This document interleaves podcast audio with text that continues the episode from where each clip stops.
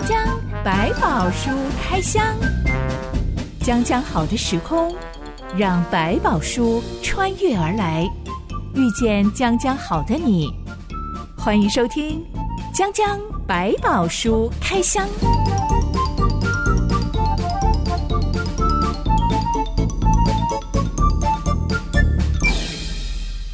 百宝书里有百宝，让知心和下班哥为你开箱来挖宝。Hello，我是知心。哦，下班哥。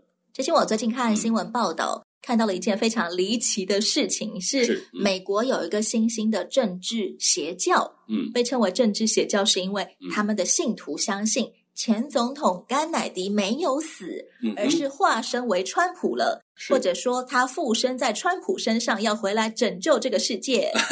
这个好像科幻片呐、啊，而且。人类已经到一个科学时代，嗯嗯、而且美国是个自由文明的国家，嗯、怎么还会出现这么反制的邪教呢？哎、嗯，其实美国有非常多反制的，让你难以想象。比如说，他们还有一群人非常相信地平说，我有听过。对，这是而且是非常坚定的相信，他们认为那些登月球那些的都是造假的。甘乃迪他说附身在这个川普身上，另外一个说法是更科学性，被暗杀的甘乃迪其实他们把它冰存起来。等到医疗技术好的时候，把它重新救回来，真的好科幻片哦！对对对，就是，但相信他也没有什么价值啊。就是把他治好又怎么样？他回来真的要他当总统，我觉得也不见得。那太神话他了吧？对，然后这个事情就很好笑。说我们大家想说，哎，如果是甘乃迪附身在川普身上，可是我们心里有个很大的疑问是。不对啊，甘乃迪是一个非常风雅的人，为什么跟川普这个好像个性完全不一样？比较粗俗的人吗？就是他直率，好了，我们这样讲，他有一点不经大脑，也是就是很强势的一个人。那我觉得这个其实跟我们所认识的好像差异很多，这个附身的技术不太好。人类的智商怎么就是会一直去有一种支持反智主义的倾向啊？嗯，其实我们应该讲，我们对很多事情其实真的发现，就是越学习越觉得找不到答案。其实科学的昌盛不能解决迷信的问题，就是我可以讲，在美国甚至我们讲教育程度很高的，可是你知道有一大批人是相信星象学的，看星象讲运势的这种，台湾也是啊，满路都是大学生。但是比如说爱情，没有科学方法可以告诉我为什么他不爱我了，所以我们就会用这个模式来找。然后有一些天灾的，虽然又可以讲得通怎么发生的，但为什么会发生，没有人知道，所以就为了那个为什么的原因，就找了很多这种。科幻的，或者说我们讲这种奇幻的理由来解决，因为我看不到，听起来好像真的就是这样。这种所谓的阴谋论特别会发生在一些被视为是苦难的事情上面，像是甘乃迪总统忽然被暗杀了，是呃，嗯、像是我的人生为什么会遭遇这些挫败、嗯、突然为什么折磨呢？出现对对对，的确，疫情之后阴谋论越来越多了。是、嗯、我甚至在网络上看到有自称基督教牧师的人，嗯，呼吁基督徒不要。接受 COVID-19 的疫苗注射，是是是，这个还不是少数哦。因为你接受注射，就等同于是被圣经启示录里面讲的魔鬼印记给盖上去了，是的，所以你就变成了属魔鬼的人。嗯、这个逻辑我也完全无法理解，他们的智商怎么了？对，其实这样的做法，其实我们已经从过去到现在已经讲过很多次，很多科学性的发展到最后都会提醒说，那可能就是六六六的记号，就是指魔鬼的记号。所以我们如果接受了，就会变成这样。但我觉得也数字的证明说不太对哦，这个东西如果是这样，那我们整个世界都不能运作了，科学进步就要被打退堂，因为他们对于末日这个事情的警觉或紧张，会让他们失焦了。那我们其实，在听的过程，我觉得大家尽量保持一种比较宽的态度，就是上帝不会让这些事情无缘无故的发生，但也不会什么事情都必须妖魔化，不要太快的把一个科学性东西我们不明白的，马上把它打进妖魔那个区块。还有很多东西可能要经过很多年才能够理解，但有时候为了这样因噎废食，把这个所有的疫苗都打成是恶者的东西，我觉得那就有一点过头，就忽略了整个科学性的研究的可能性。到底有什么办法可以让我们自己不会在信仰上面偏到一种极端，嗯、甚至我也变成了一个狂热阴谋论拥护者啊？其实我们回到一件事，你相不相信你的上帝高过这一切？高过了科学，高过了任何的疫苗、病毒，甚至各样的阴谋。你如果你抓住这一件事情，你只要保持你对上帝的敬虔。为什么敬虔要操练？就是才能够磨练到你，免得你被恐惧抓住，以为如果不这样，我就得不到上帝的宝，就输给了魔鬼的时候，你会采取过激的反应。其实不需要，上帝是高过这一切的。即便我们碰到再绝望的问题，有上帝仍然有他的解方。我打疫苗也好，不打疫苗也好，上帝都不会不保护我。但是我要理解的是，哪一种方式对我哪些有一些影响，我可以做一个选择。阴谋论本身都是恐惧诉求，嗯、而支持阴谋论的人本身也是被恐惧驱动。嗯、但是圣经告诉我们说，神就是爱，在爱里面是没有惧怕的。是，嗯嗯，真的，神是所有问题的解药。当我们困惑于这个世界上开始有各式各样怪诞的声音、嗯、怪诞的思潮出现的时候，有的时候当人多势众嘛，三人成虎，我们可能也会陷入迷惑。嗯、那我信耶稣到底是不是对的呢？嗯哼，还是一样重新回到我所相信的主面前。是，当我们再一次被爱和平安充满的时候，嗯、我们就会有一个比较清楚的头脑，可以来做一个对的选择。嗯、对，就是即便他有很多的混乱的思考的，你想，哎，会不会有些东西只是出于一个人的惧怕，而不是出于真正的他的危险？讲讲百宝石开箱，今天要来开箱。相信上帝的人，还有侍奉上帝的神职人员，竟然也会做出一连串的荒唐事。他们到底信了什么样子的歪理？这段故事记载在士师记第十七到十八章。一段音乐之后，我们来开箱。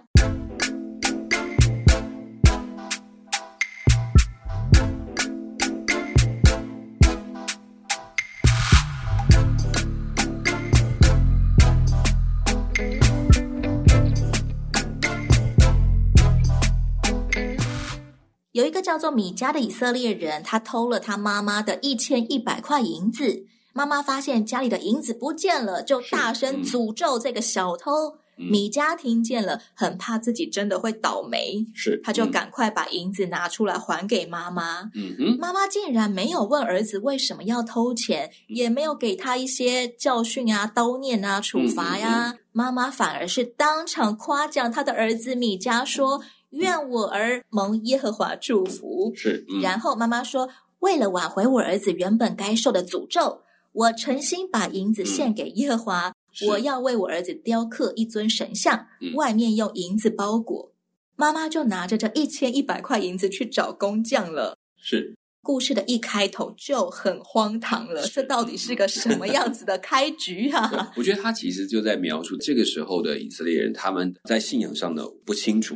忘记说他是不可以帮他雕任何的像，这是一种；这是另外一个，就是说他可能对这个神明的看法就很像他在对周边的其他的神明一样。我在当中如果有咒诅了，那我就要想办法把它弥补回来。我一定要付上一个代价，把这个咒诅拿回来，变成祝福。所以他回来没有责备，而是说：“哦，还好你赶快告诉我了，我还来得及做一件事情，就是把我的咒诅消除掉，然后为你这个求这个神明的饶恕，然后讨回这个祝福。”他们的道德上面也失准了，对错的事情只考量的他是能不能够带来的福气还是灾祸，而不是考量他的对跟错，还有应该学习真正的教训是什么。我的孩子只要不要受到咒诅就好，做的好事坏事不要紧了，只要我有办法把他救回来就可以了。不只是信仰观乱七八糟，嗯、基本道德观也是乱七八糟，就是扭曲了。你怎么不好好教育一下你儿子，嗯、反而夸奖他？嗯、哇，你做的真棒，是一点处罚都不用，然后只是想说你要让你的儿子人生飞黄腾达，绝对不可以有诅咒缠上他、嗯、就好了。对，所以就是慢慢发现，其实，在上帝面前谈的是公义，不是你给他什么。错事就解决了，不是要这样去做，所以他把这个都扭曲到变得跟当地人已经差不多。那不但是网络自己，甚至快要被同化掉了。摩西颁布的三百多条生活守则不清楚就算了，嗯、十诫就只有十点。是，嗯，米迦妈现在就是公然要触犯十诫之一了。嗯，怎么可能已经变成他们普遍性的一种做法了？嗯、他是想要把耶和华雕刻成一尊神像出来吗？好像有点像做工的，我帮你做一个像，在民间有这样，我帮你做一个像，塑一个金身，然后我就可以积功德，因为我坐在你身上了，然后当做赔罪，当做还愿，当做这个求祝福的机会，用这个方法来求把他这个咒诅除去，然后重新让这个人接纳他，说看我们帮你做了金身了，帮你做了像了，所以你就可以继续祝福我们家的小孩了。巴结一下耶和华，对，就在过去的精灵信仰、泛神理论的里面。他们就是用这个方式，就是让这个力量不要来侵犯到我们，所以他们讲的是力量的抗争。所以我的目的就是用一些方法让这个力量来帮助我，而不是来咒诅我。实际上，他们可能把耶和华变成一个什么模样的神像啊？我们现在目前没有很清楚的考据说他像什么样，是一个天使的样子，有翅膀，还是说当时跟其他的偶像很相近的一个人像？这个我们其实比较不可考。把一千一百块银子融成银浆，嗯、然后包裹在一个木头雕刻的神像外面。嗯嗯、这尊神像应该不小哦，可能就是他们家一个很大的一个小祭坛了。因为有这么一尊有规模的神像安在米家的家里，是米迦就顺理成章以教主自居了。嗯哼，他又造了另外的一些其他的神像，还有一件以福德。是以福德就是大祭司的礼服。是先前基甸的晚年，他就曾经用黄金打造过一件以弗德，他树立了以弗德信仰。嗯而到米迦这个时候，显然以弗德信仰仍然存在。这可能就是一种圣物的崇拜，就是说啊，这个是跟上帝、跟神明有关的东西哦，所以它就带有某一种魔力或能力。因为上帝刚刚这样去做，其实，在我们的生活的里面，我们现在大概也可以体会到，庙宇里面呢，他说啊，这个是法器，不要随便碰，它是有法力的。以福德就变成了耶和华上帝的法器，对对对，就是、通灵圣物。我向着那一件礼服祷告，耶和华就会祝福我。对，或者说它具有某种特别的能力，或者我穿上去的时候就有特别的防护，邪恶不能侵这种概念，他们都已经把它渲染在所有的他们的信仰，所以可见他们把周边的信仰的那种概念投进了多少，或者他们对上帝的认识这边确实还是不足的。他们要重新再来一遍，要再好好的学习，看得出来他们跟神的关系的那种疏远跟那种扭曲都出现在这个地方。米迦不只是开始当教主，他还指定他的一个儿子来做这间神庙的祭司。嗯、他把他家变成一间神庙了。嗯、这样子做可以有什么好处？可以收类似香油钱啊、奉献这些吗？当然有可能哦。所以在这个地方就很有，就是说在这个里面，他们有一个神像。如果你还记得，在基甸，基甸的爸爸有一个像，然后大家去拜，对不对？后来不是基甸把它砸掉了嘛？对不对？在这个地区拥有一个像，就比方说。他们家拥有了跟神明特别的关系，所以你们要透过我们跟神明来求一个平安吧。那我祭司是有头有脸、高级的一个职业，是而且他安利的一个祭司说：“哎，这是我们家神像，由我来替你们说话。”因为对他们讲，中保就是中间有这个人替他们传话，是在每一个信仰里面都一定要的。有一个巫师，他们讲萨满，透过他才能够传递话，透过他才能帮我们求一个平安跟息怒的过程。所以借这样子，他就当然一定会获得很多的利益。我要买通你。赢得金钱事小，还可以赢得整个区域人民的敬仰。对，所以你们看，我们回头在之前讲到这个过去，在这个战争的过程里面的时候，约书亚他们要进去的时候，当他们去请人来咒诅以色列人的时候，你就会知道，他其实他们就是想，平常人都不行，一定要找这个中间人，所以他就把这个中间变成我要花很多钱啊。他才会答应我，然后用他的方法让这个神明按照他的心意去做。他们认为这个中间的人是懂得怎么去安抚神明，怎么样去驱使神明的那个人。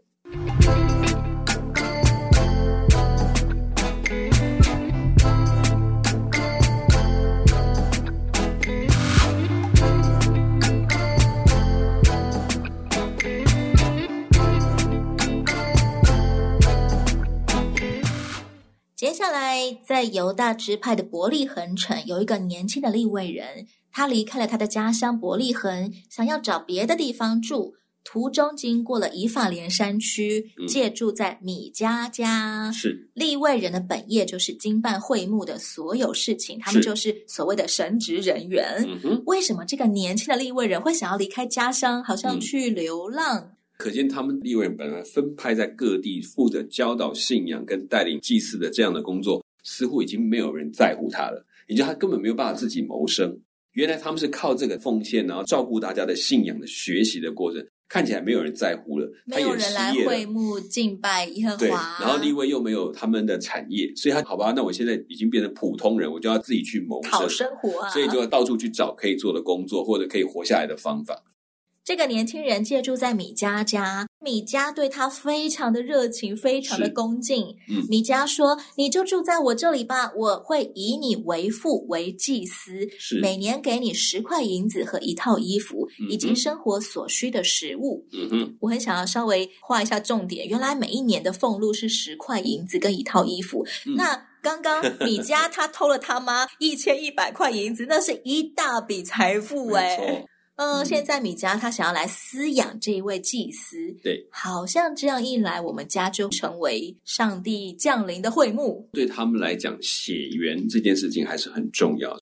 我们虽然可以自己弄一张神庙出来，然后大家来我这边，透过我，我做功德啊，帮大家做祭祀来做这个求告的方式。可是，在他们的心里面，哎，如果有一个立位人来做祭祀，不是更合宜吗？我更是名正言顺的说，你们可以来我这里。你看，我这里还有立位人帮我一起来祭祀，所以为这个神庙加上了很多的记号，license 一个执照一样，建筑有建筑师执照，一旦这个招牌挂上去，我就可以开业了。我们家有立位人，所以我的神庙可以开业的，甚至可以大张旗鼓的来宣扬说：你看其他人的偶像哪有像我们家这样？我们家还有立位人的祭司，不得了吧？所以你们应该来我这里朝拜这个神。立位人的血统就好像圣人的政治标记。对对，甚至可能从立位人他的知识可以讲哦，我们可以这样拜这个神，然后就多了一个保证说：你看这样拜是没有错。你看立位人都说对了。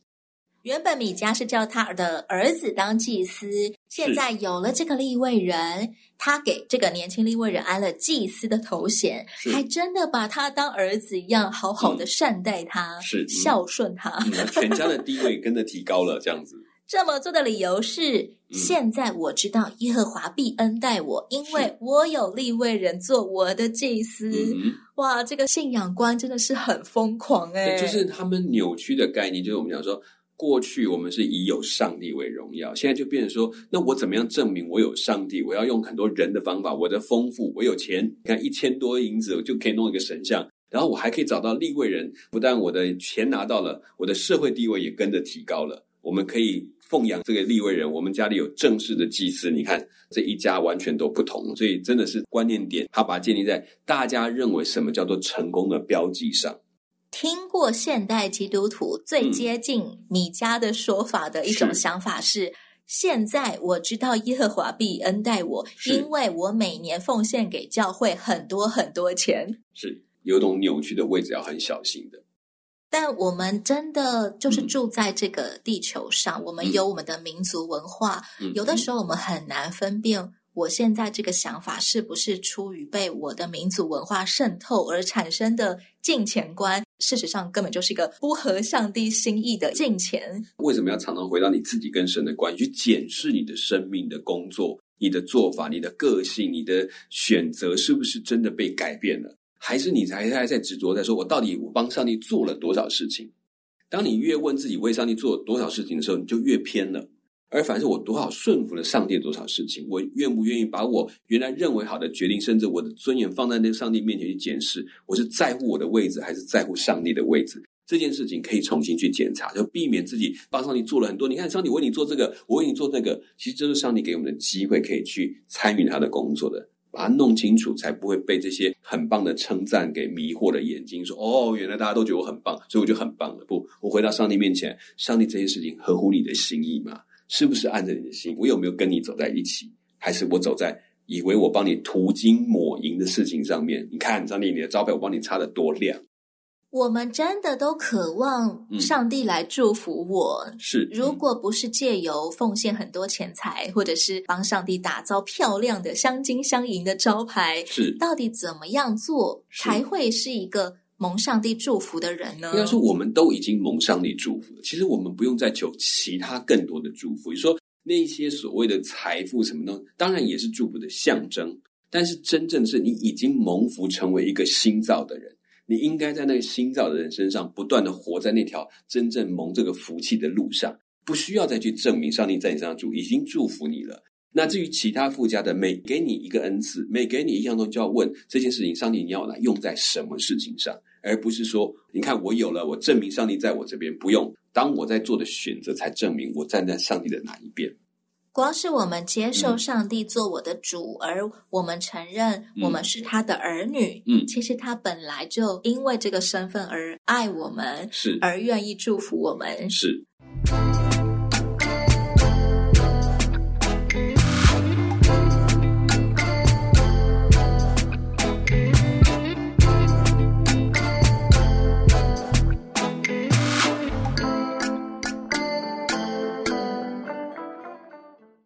接下来，故事镜头转到了但支派。当时候，但支派还在寻找他们可以安居的土地，嗯，因为他们还没有在以色列当中分得自己的土地。嗯、怎么会呢？当初约书亚晚年的时候，早就把十二支派的土地，连同立位支派要住在哪里，嗯、通通都抽签分配好了耶。逃城啊，跟哪一些族群住在一起，都已经分配好了。怎么会有一个支派还在流浪啊？嗯，这个时候也反映出世纪之后的一个实况，这些族群都去了他们去的地方，但是呢，不一定能够把这个地。继续的安定留下来，可能碰到了很难处理的当地的一些居民，他根本没有办法去对抗，他就自动的离开那个，去寻求比较容易居住的地方。原来但支派是所有支派里面最没用的一个支派吗？不能说有没有用，但是很明显的，在这过程当中，说但的支派在这里面似乎是一个干脆就不去打了，就去找其他可以住掉，所以他我没有分到地，因为我分的地根本不能住。好吧，但支派是最会躺平的一个支派。我不想努力了，嗯、我就到处流浪，看哪里好打，我就住哪里。那个凶猛的民族，我不想招惹他们。嗯嗯，曾经也有人说，他们其实曾经进去，但是渐渐的又退开了。但支派为了要到处去勘察土地，他们派出了五个勇士。嗯、这五个勇士刚好经过以法莲山区，借住在米家家，就发现了。嗯哎，这个米家他们家里竟然有一个受雇做他家的祭司的立位人。是五个勇士离开米家家之后，继续去勘察地形。他们看中了一块肥沃的土地，就赶快回去通报，顺便也分享了他们在路上遇到了有一家人，他们竟然豢养一个立位人的事情。嗯哼。接下来，当但支派男女老幼要起行前往去攻占那块土地的时候。他们先经过米迦家，是当时候米迦不在家，但支派的勇士就把那一尊神像抱走，并且对年轻的利未人说：“嘘，不要声张。”你跟我们来，你来做我们整个支派的祭司跟顾问。嗯，你做我们一宗一族的祭司，总比只做一个家族的祭司好，对吗？嗯嗯，这个诱惑很大了。嗯、年轻的利未人一听就立刻高高兴兴的跟着但支派走，是就好像获得挖角升迁机会的人一样，马上转到一个大公司去了，嗯、收入真的应该是百倍起跳吧，增加好几倍了。下巴哥，一个支派，嗯、如果他们内部豢养神职人员，可以有利于他们的统治吗？是有利于的，因为对他们讲说，我们不但掌握了实际的军事力量，我们也掌握了属灵的力量。我们知道怎么样跟神明打交道，所以找了一个这样的祭司，好像更有身份。这也就回应到说，我们讲他这个时期，但支派他们连对上帝的认识都变成一种非常模糊的。但他们又想要上帝，因为他们知道从过去的记忆里面知道，只要我们有上帝，就战无不胜，攻无不克。那我们后来没有办法去打，就是因为我们当中找不到祭司，没有人告诉我们帮我们去跟上帝求力量了。现在他们找到一个机会，那我现在接下来要去占领这个地方的时候，我又有了祭司在他们当中，就可以稳定民心，说我们这一组大家安心了，我们有神明保护了，你们可以留下来了，透过他跟上帝来祈求了。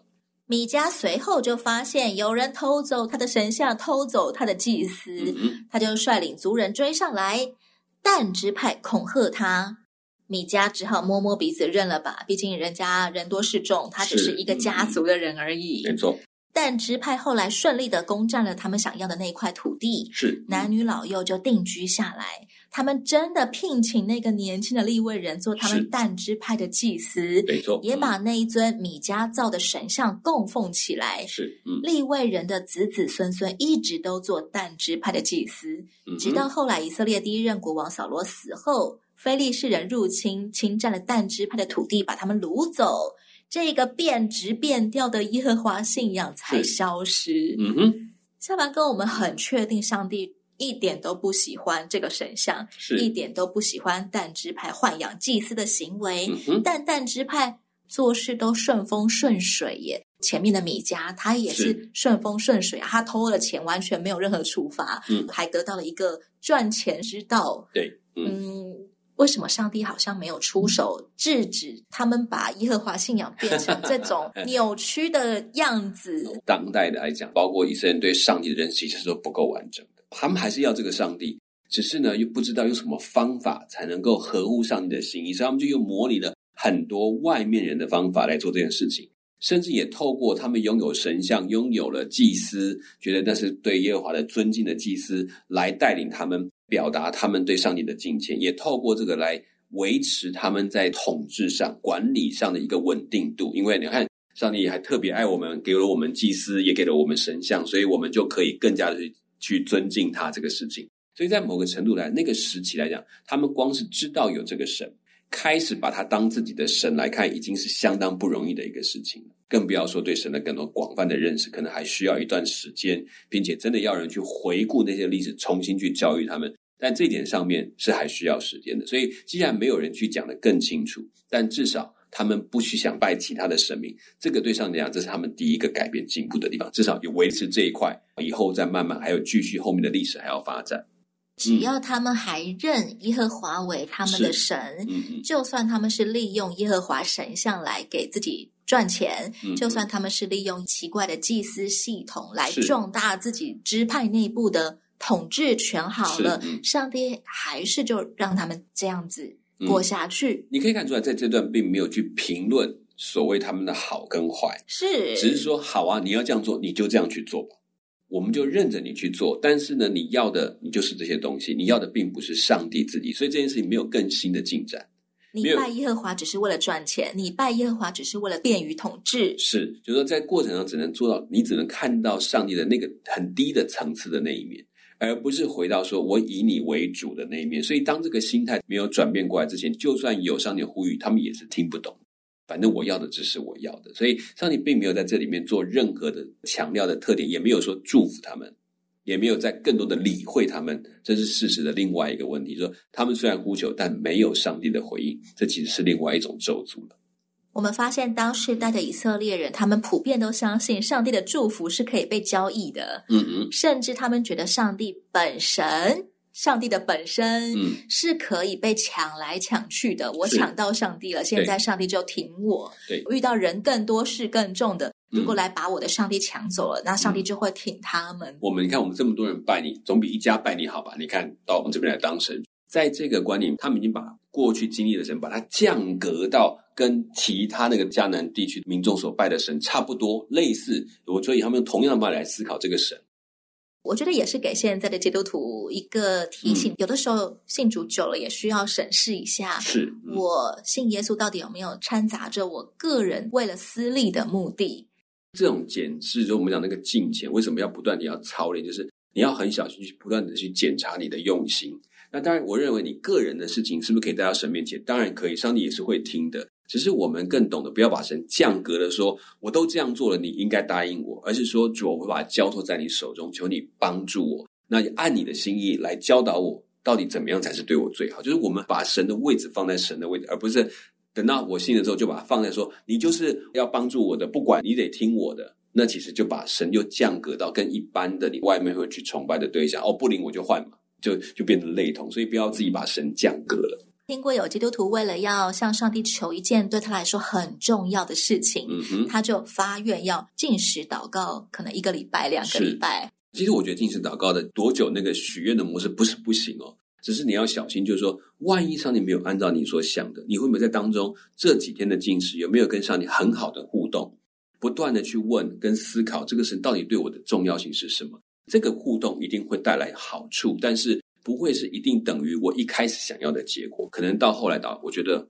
我同意，并且感谢神让我经历这个寻求的过程，这更重要。经过了这一番祷告，有没有更认识上帝、嗯、更亲近上帝？嗯、绝对比你想要处理掉的那件事情有没有完成更重要。是的，士师记的荒唐事还不止这一桩。下一回我们要来开箱一起分尸命案，真的是非常夸张。嗯、是。讲讲百宝书开箱，我是知心，我是小满哥，我们下回再见喽。OK，拜拜，拜拜。